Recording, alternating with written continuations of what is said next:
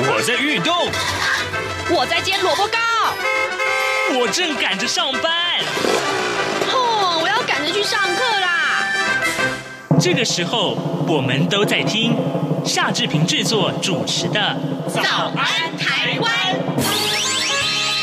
早安台湾带给你最热门的时事访谈，最感动的人物专访，最直接的民意表达。对，让我们一起收听《早安台湾》。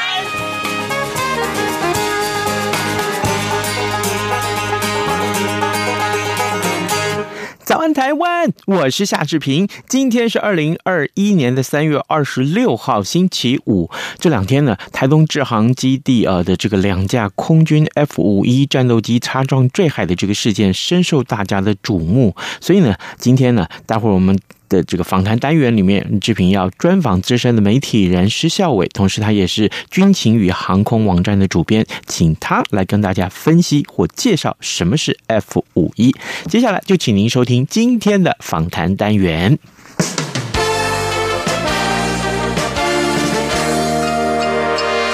早安，笔记本。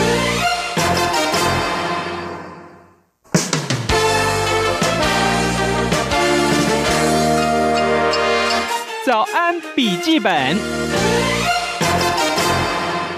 这里是中央广播电台台湾之音，您所收听的节目是《早安台湾》，我是夏志平。今天我志平在节目中为您探讨这个话题，其实心情是蛮沉重的。怎么回事呢？我们看到这是最近这几天最热门的话题，不管是电子媒体也好。这个平面媒体也好啊，呃，台东志航基地的两架空军 F 五一的战斗机，在前几天呢，啊，在空中发生了擦撞坠海的意外。当然，呃，落海的中尉罗尚化他已经殉职了，而一直到啊目前为止，呃，上尉飞官啊潘颖尊啊，他的这个弹射座椅也呃被找到，但是呢。目前是生死未卜，呃，我们来探讨这个话题，为什么会成为大家的焦点呢？因为啊，呃，事实上，它真的是啊、在这么多年来。呃，空军的这个呃事故实在是很多，嗯，所以呢，今天我们特别为您邀请到军情与航空网站的主编，同时也是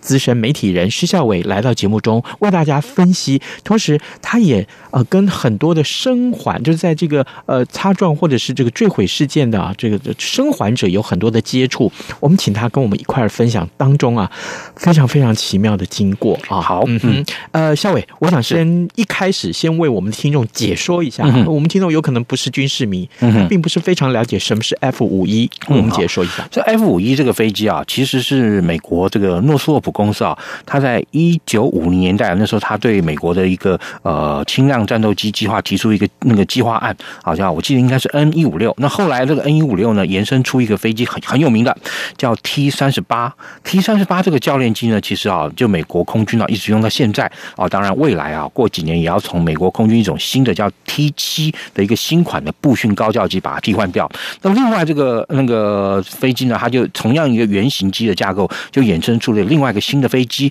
叫什么呢？叫做 F-5AB，好，就是自由斗士。那当然后来 F-5AB 这个自由斗士呢，加装了雷达，然后呃也那个那个加用用比较好一点的后呃后续的这个 J85 发动机，推力也比较大啦，然后这个机机上这个装备更优化了，就就那个产产生的这个型号呢叫 F 五 EF。所以呢，在这个 F 五一 F 啊啊，大概差不多在一九七零年代初期哈问世以后，当时呢，美国就计划把它用来哈，就是军作为一个外销的一个军售的这个战机，因为它非常的轻巧简单，而且呢，这个坚固耐用又好维修啊，所以那时候一推出来哈，它等于说啊，等于是要让美国的这个自由世界这些小伙伴们，对不对？然后有一款这个经济实惠啊又好用的这个战斗机，所以呢，F 五一 F 啊啊，其实后来变得非常的畅销。其实甚至于到今天啊，我们中华啊，我们台。中华民国空军还有大概四十来架的 F 五一 F，对不对？但其实很多国家的 F 五一 F 数量还比我们多嘞。譬如像这个泰国啦，啊，然后呃，像这个呃，其他很多国家，他们都还在持续服役。巴西第一架这个生产的这个量产型的 F 五一，哦，到现在还在巴西空军服役。所以这个飞机啊，到你还真不能说它不好。那但是因为台湾的这个情况啊比较特别，就是我们在呃跟美国买了这个诺斯洛普的 F 五一 F 之后呢，其实它也是。是我们啊第一款洋基国造的喷射战斗机。什么叫洋基国造的喷射战斗机啊？也就是当时我们跟美国这个签订这个采购合约以后，那但是呢，我们啊也跟美国谈到了，就是说让这个飞机能够在我们台中啊那个汉翔啊，就是那时候叫航发中心，现在的汉翔，然后在这个地方呢进行组装。所以呢，其实我们现在的 F 五战机啊，都是由这个哎诺斯洛普授权在台啊啊生产以及这个组装的这个 F 五战机，它本身是个洋基国造的一个战机。那这个飞机呢，在民国七十年代这个中后期哈，它其实担负我们中华民国空军啊啊甚啊甚至到大概民国八十年代初期，都是非常重要一款战机。怎么说呢？啊，我们知道我们在民国七十年代，中华民国空军有两款重要的战机，一个是 F 幺洞四新式战机，另外一个就是 F 五战机。F 幺洞四当时是有两个战斗机联队，然后 F 五哈那时候有五个战斗机联队。哦。对，那当然后来，因为我们知道也买了新的飞机嘛，包含买了幻象啦，嗯嗯、然后 FCK One 经国战机啊，还有 F 十六这些三种的这个我们知道空军统称为叫新战机呢，啊，占了五个连队。哎，但是大家拿笔算一算，前面两个加五个七个，那现在换新了五个新的连队，你还剩下两个连队嘛？那后来 OK 好，就我们刚刚讲到，那五个连队哈，原先五个大队的 F 五呢，啊，就缩编缩编缩编一部分呢，啊，可能比较在使用上的时候时速就比较长高的，啊，就把它汰除了，那把它挑一些比较新的、比较好的，留给当时呢。换装完之后的这个台东七大队，其实也就是今天啊啊这两位这个飞行员殉职的这个单位。另外呢，保留了一部分啊，大概差不多五十架飞机给另外一个是啊桃园的这个八大队，因为桃园本来是五大队，但是因为他们后来桃园五大队到啊花莲换 F 十六去了，那花莲的 F 那 F 五哈就是八大队就移到那个花莲那个桃园来。那当然后来也因为整个又啊这个空军的这个兵力的结构变化，那八大队裁掉，那当然又把八大队的 F 五呢又把并同到这个。台东啊，等于说把台东的 F 跟花莲的 F 又择优，大概留了六七十架左右啊，继续服役。那当然这几年啊，啊随着这个是那个机龄的这个高龄化啊，那当然有些就检检检讨之后就太除了。现在大概在台东哈，大概还有差不多四三十架左右的这个 F 五一哈 F 五 F 战机，F 五是 F 是 F 五一的双座的这个战斗教练型。那另外哈，那个花莲还有一个这个独立十二征兆队，那他们除了有 F 十六征兆机之外，也有大概差不多六。啊，应该是我记得是五六架左右的 F 五 RF，就是侦察机跟啊两架的这个双座的 F 五 F 战机，所以大概现在中华民国空军大概有还有五十架左右的 F 五 EF 系列战机还在进行操作。那主要是担任我们刚刚前面讲了，在台东担任叫部队训练啊，就是官校哈，飞完 AT 三高级组的你就到台东部训队，然后在那个台东部训队呢学习哈战斗机飞行员跟战斗机的这个作业这个呃样态哈是怎么样的，然后之后呢啊时数够了以后再分发到新一代机去。嗯，好，各位听众，今天早上志平为您来邀请到了军情与航空网站的主编，同时也是资深媒体人施孝伟来到节目中，为大家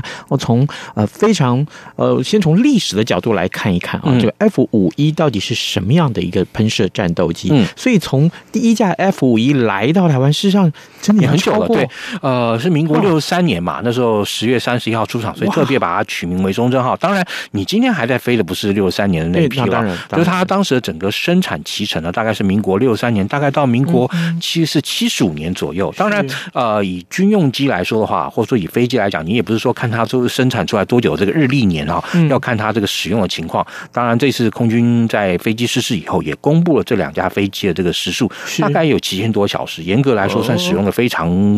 时速非常高的。对啊，为什么呢？因为我们刚刚讲到前面的时候，原本新一代机在到台湾的时候，当时空军。把它从五个大队减整成两个大队的时候，对不对？当时有很多飞机啊，就把它除役了。像我们之前跟美国一个叫明基博物馆啊，跟他交换了一架 F 五一的这个飞机呢。那架 F 五一哈，你看它的时速，哇！现在可能飞行员看会掉眼泪啊。为什么？那架才三千小时就除役了。对啊，所以你看看，比这架飞机要新的非常多啊。这次是这两架飞机要新的非常多啊。但是因为他们比较早期那个减整的时候，我刚刚讲到，就那时候可能五个连队啊，那个加起来五个连队加大呃飞行大队加起来大概一个大队有大概差不多五六十架。大概六五也有大概两百五十架上下，哎，检整之后，哎，通通排一排看，哎，那你就把最新的啊，大概一百多架留下来给当时的八大队跟七大队。那剩下的，哎，其实那时候因为已经是二十年前的事儿了嘛，所以那时候可能差不多用到三千小时。但是你看，这当时的可能比三千小时要年轻的飞机哦，又用了二十来年哈，大概每一年也要大概用这个六百小时跑不掉。所以你想想看，这么多年这个这个飞机用的这个使用率也是非常高。所以孝伟，你刚刚提到的这个机龄老旧的问题，呃、嗯，也经常会看到是出现在媒体在检讨这一类的这个军机事件的时候会出现的原因。嗯嗯、对，我们这样好不好？呃，过去这二十年来啊。根据统计，事实上发生这个军机的这个坠毁的事件其实很多次了啊。对，嗯，呃，大致上检讨的原因都是什么？好，这样哈，其实说真的，原因还真的复非常复杂，因为每一次的这个军机失事啊，啊，我们他们军队里面叫称那个叫毁机坠地啊。其实说真的，他每一次的这个状况跟原因可能都不尽相同啊。那当然，他们我想可能听众朋友也听了很多了，大家会说啊，这个飞机失事啊，无怪乎啊，这个机械人为天后啊，大概是分这三大项因素，但其实啊，大概百分之哈超过一半，甚至七八十，大概都是归咎于人为因素。什么叫人为因素呢？因为其实毕竟啊，第一，人是三度空呃呃平面的动物，不不是三度空间动物，所以呢，在三度空间运动的时候啊，说真的，哎，还真的是不如在平面的时候那个那么的那个呃，你知道反应啊，或什么各各种情况啊，都那么的自然。啊，那是其一，所以它其实会受到很多类似这个航空生理上的这个影响。好，那其二是什么呢？其实就是主要是啊。以现在的 F 五的这个情况来，它当然很大一个原因是因为它是步训机嘛，它是用来训练新进飞行员。现在空军的这个整个训练流程是怎么样呢？它本身是一个叫还是三阶段三机种，它是空军官校毕业以后嘞，因为现在大学法规定，所以空军的这些飞行员一定要毕业以后，好受接了，给你一个一条杠啊，你现在是小少尉了，好，这时候要开始进入这个呃飞指部啊，其实也就是飞行训练学学校了。飞指部开始从这个最基本的 T 三式开始学飞，然后飞这个特技啊，就是。如果要飞飞个跟斗啦，如何这个各种的这个空中的这些机动动作啦，学了以后，然后这个教官会给你考评一下，哎，这个夏志平啊，这飞得不错啊，人也很很很很很灵光啊，你就去高级组吧。哎，施某人啊，你这个又胖啊，这个那个甩了两下就开始晕啦，这你不行，你这个去这个留在空运组吧，对不对？啊，会因为个人的身体状况还有性向跟反应啊，这些教官会决定最后谁呢再去高级组。高级组就到 AT 三了，大家都知道那个 AT 三喷射教练机嘛，然后也是经过同一个过程之后。后来，哎，最后他们还会再筛选一次，你这实在不行了，你再回去空运组好了。哎，不错的，好，你呢就可以到台东的步训队。那步训队的时候啊，他大概要在步训队累积一段时间，然后足够这个时间以后呢，这个时候要在步训队，比如说啊，先做一个久机训练哈，看你能不能耐得住久机的这个肌那个呃耐力啊，肌耐力。好，通过了以后，好，那这个时候呢，你在那个 F 这个单位也要累累积一定的这个时数啊。那在累那个 F 他做的一个就叫做部队训练，为什么呢？因为我们讲到在官校毕竟是在教你怎么飞嘛，等于说把你从不会啊，不会骑车、不会开车的人教你要会开车、会骑车。但是你要当赛车手，或者你要当摩托车的这个呃这个呃越野这个那个技术选手选手的话，哎，那你还要到那个等于说下部。那如果说很多陆军的这个啊朋友大概就可以理解到叫下部队集训。其实呢，哎，这个段就有点像下部队集训一样。哦，那个飞行员呢，这些啊、年轻的这个新的这个那个飞行员呢，就到台东啊去让他学习。哎，战斗机飞行员有些什么任务要做啊？还有可能很多有这些空对空的科目啊，空对地的科目啊，这些他都要去学习啊，如何去啊训啊进行这些飞行这任务的这样熟悉跟训练。等于说它是一个部队训练的一个过程啊，用英文叫做那个 on job training，就是也就是有点像在职训练啊。你来了，我你现在已经啊，虽然说你有基本的飞行能力了。好好，这个到时候你再过来，我就把你训练成一个战斗机飞行员。训练完之后，其实又要做一次分分了。有些还在这个阶段发现，哎，你还是回去飞空运机吧。还有一种，哎，你可能呢这个能力哈啊，大概没有办法到后面的这个新一代机，也就是啊幻象啊 F 十六或 F C K one 经国战机。但是呢，哎，你留在这边啊，来陪新进的公子练练拳，哎，也也还是需要这样的人啊。你这个每个中队里面还是要有这样的人嘛。所以那个时候呢，这一次的这个分流呢，就是我们刚刚。讲到哎，合格的这些啊，就是可以飞新一代机的学官呢，就会分发到我们刚刚讲到前述的这个战斗机的基地。那有些呢，他可能第一久机没有过，就是我们刚刚讲那个离心机训练没有过。那另外呢，再加上他可能个性能力上来讲，哎，可能留在这边啊，我们跟着未来哈，因为你每一年每一年还是会有新的学官来嘛。那新的这些学官，你不是说只有教官带他，你还比如说像比如这次来讲，你还有人飞僚机嘛，对不对？嗯，就那个一开始的学官可能跟着这个坐在双座机的。后座坐一坐坐之后，你可能有单座，但是你的这个单座，你可能还有别的单座来跟你一起陪练嘛？啊，你可能也需要这样的这个飞行人员嘛？所以呢，这个时候就有一些会留在哈这个台东哈担任这种培训教官。哎，是哦，好，那这一次啊，这个新闻的报道里面有一个焦点，嗯、就是呃。这些飞行员他的弹射座椅的问题，你觉得这一次的事件，或者说过去我们看到这弹射座椅在整个失事的事件里面所扮演的角色是什么？好，弹射椅啊，在战机上面来讲，它是归到一个叫逃生系，就逃生系统。也就是说，其实说真的，我认识的这个所有的飞行教官啊，都跟我讲过一件事：除非好逼不得已，否则绝不跳伞。而且啊，很多跳伞过的这个飞行前辈啊，他们都把跳伞的那一天啊，当成他这一生第二个生日。为什么重生了？因为哈，大家以为说，哎，你飞机要失事故障，你要跳伞，不就是解决问题了吗？其实并没有那么容易哎。因为弹射跳伞本身，其实因为啊，你人一出舱，你所面临到的这个各种不一定的这种状况更多哦。像那个我自己在我节目里面访问一位梁将军啊，那个梁将军就说啊，他以前在征兆队，征兆队以前就有好几个事件让他印象非常深刻。首先他说啊，十二队以前有一位这个教官哈，姓布哈，那个布料的布布启芳教官，他说那个布教官哈，那个飞机故障。他弹射以后，对不对？然后还被人拍到哈，就是说还被那个人看到，就是在那个花莲外啊，花莲宜兰外海啊，那个在降落伞底下飘飘飘，等他飘到海那个海海上以后，对不对？去找怎么找都找不到啊，哎，人就不见了。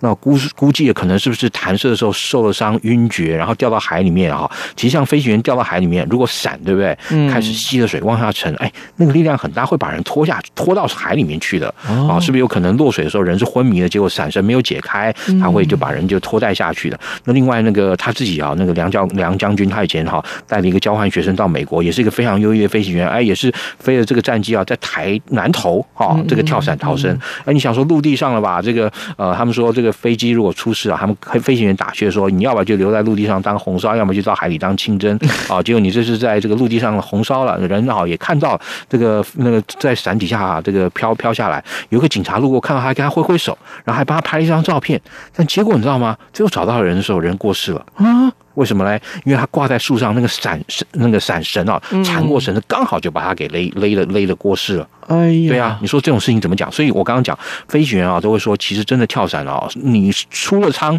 是生是死，真的还不知道。所以啊，真的是非常非常的这个难讲。那当然，像梁将军自己本身跳伞还是很幸运啦，啊、呃，也不能说幸运，他自己也说不能说幸运啊，他只是觉得自己可以说是非常非常幸运。为什么呢？因为他当时觉得这个状况啊，他已经没有办法挽救，而且他觉得非常不安全，极度不安，他就决定跳伞。他那时候是跳的，其实也算是非常重要的一个战机，是 R F 幺洞四侦察机，民国六十九年跳的。他那时候跳的时候，他说他很清楚的感受到，就是说，因为弹弹射弹射是怎么一回事？就是为什么要有弹射椅啊？因为我们知道现在战斗机飞得很快嘛，速度很快。你这个让我们看以前这种传统战争片啊，这个飞行员要跳伞，把座舱掀开，对不对？嗯。然后把安全带解解，然后说我要跳伞了，然后一跨跨足就跳到跨到飞机外面，嘣就跳下去，是吧？但是你觉得喷射机可能吗？不可能，速度太快了，是不是？所以这个时候啊，德国人在二次世界大战的时候就发明了。首先，他们是用气压，用气压把这个椅子整个顶出去。后来发现不够，后来因为德国是火箭先进国家嘛，他们就决定啊，采用火箭，等于绑在火那个椅子的背上一个小火箭。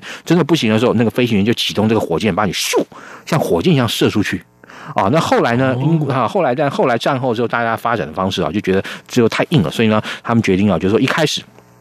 先呢，先用炸药。嗯啊，炸药引爆之后，等于用炸药爆炸所膨胀那个气体，先把你快速的顶出飞机以后呢，然后这个时候再一个火箭啊，把你带往上带啊，那时候火箭可能就不用做到那么大的这个激励了哈。所以呢，呃呃，战后的这个弹射椅大概就是这样一个发展的方向。那我刚刚讲到，那个梁将军说，他启动弹射椅之后，首先先感受到底下的那个屁股底下的这个炸药爆炸，嗯，然后他还闻到那个味道，把它顶住飞机。但是啊，因为啊，你顶那个弹射座椅作用的时候，它的那个重量啊达到十八个 G。快要二十个 G 哦，然后所以那一瞬间你全身的血会往下掉，所以这个时候你大脑会缺血缺氧，但是呢还不至于致命。但是呢他说眼睛马上就看不到，黑漆麻乌的一片就黑视了。然后呢他出去之后，他也很清楚的感受到啊，他在空中转了几个圈，然后转了几个圈之后呢，啊这边就讲到那个弹射椅弹出去了，这时候人还坐在椅子上，对不对？但是因为椅子很重，如果呢你那个闪开了以后啊，那个那个椅子太重会把你啊弄到地上速度太快，所以这样通常啊在弹射到顶点的时候有一个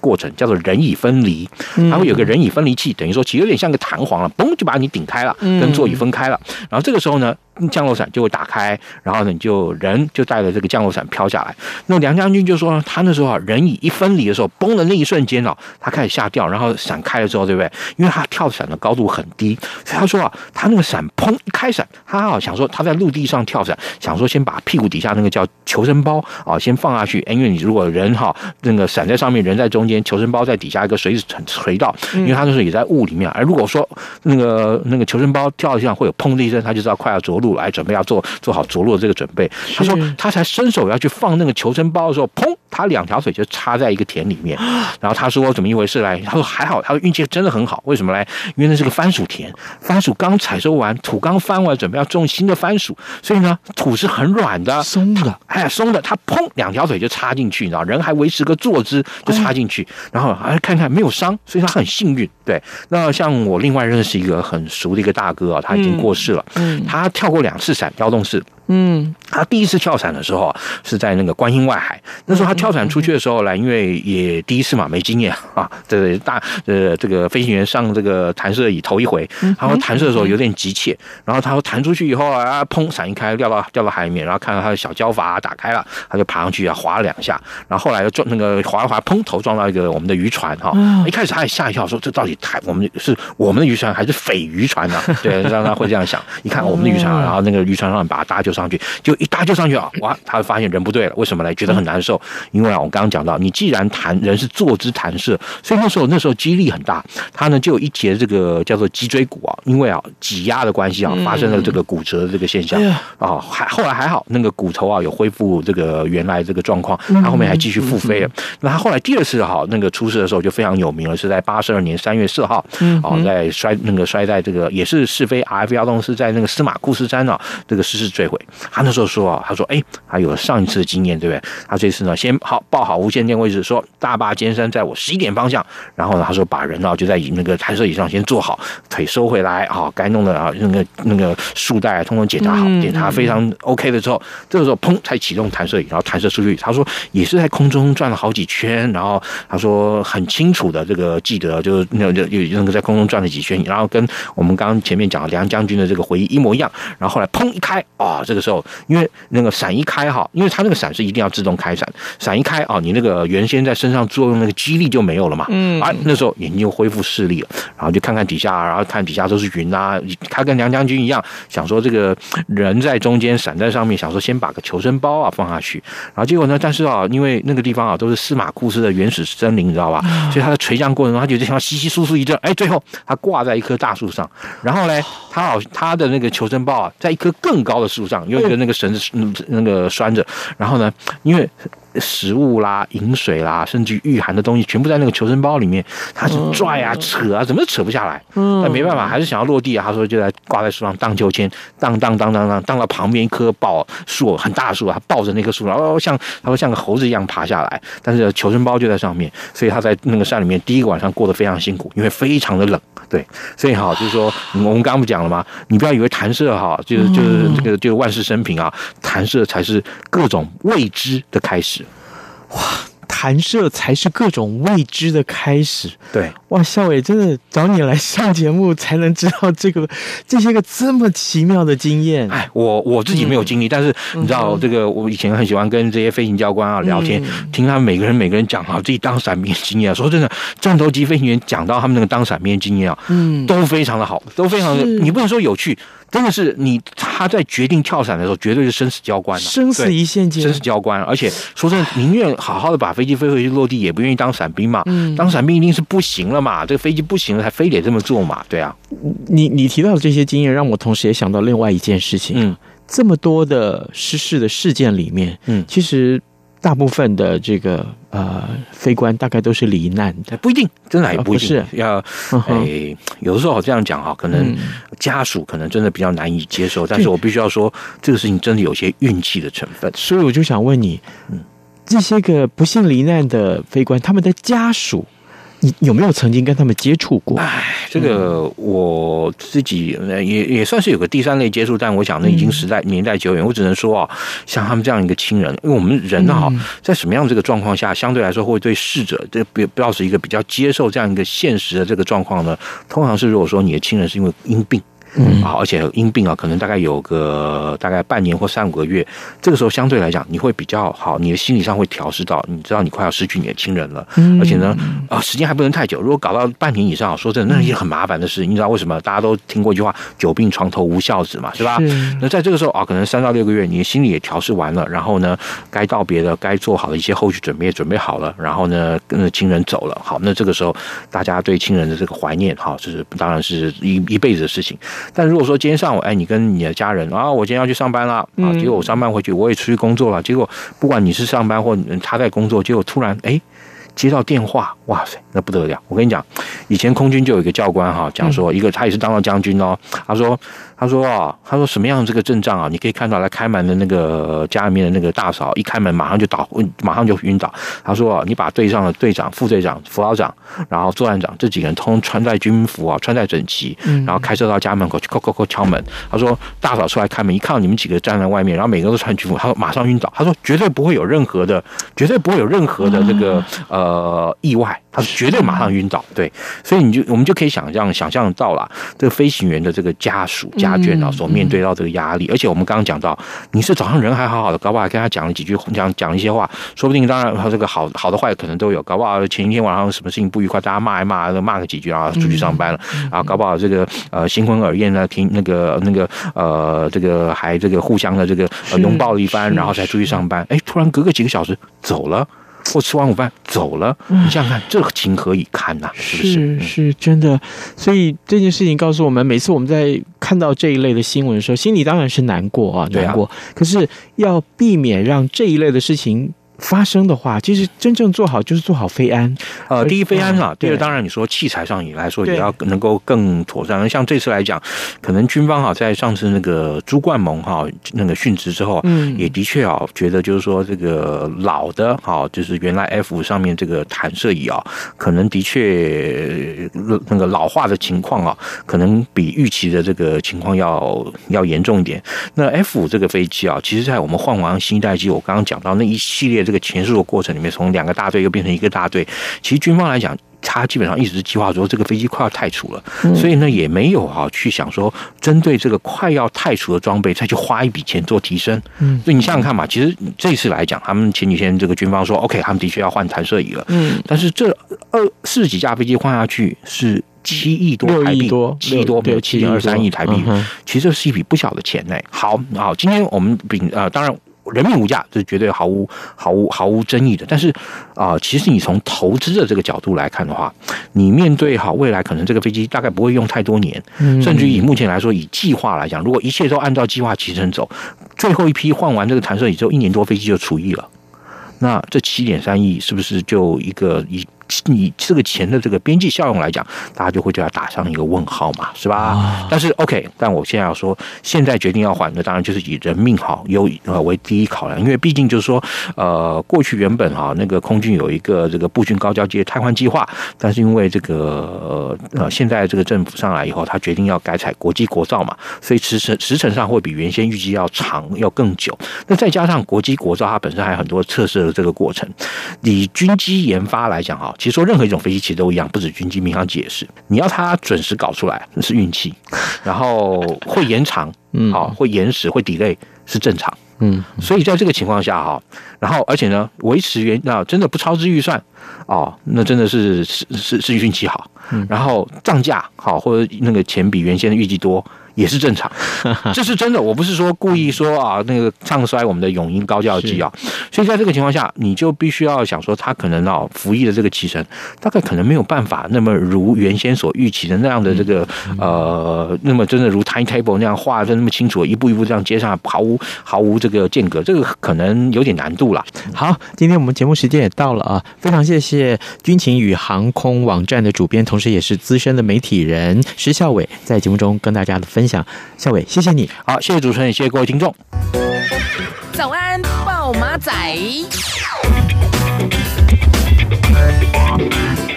好的，今天各平面媒体上面的头版头条讯息呢，联合报和自由时报都锁定在呃日前发生的这个夺命游览车事件了。原来是座椅的螺丝少了啊，这件事情非常值得大家重视。另外，苹果日报上面提到的是欧美关切新疆人权，但中国出现了义和团式的反击，国际品牌遭到猎物啊，群星撤了代言。还有就是中国时报提到的台美军事合作要台面化这个讯息。好的，呃，今天节目时间也差不多到了，这边还是。呃，请大家能够多多上到 Podcast 的这个各个平台去订阅《早安台湾》，同时呢，央广各节新闻，还有就是我们的官网也有最详实最新的报道，也希望大家随时锁定。就跟大家呃说拜拜，祝大家有个愉快的周末，下周见喽。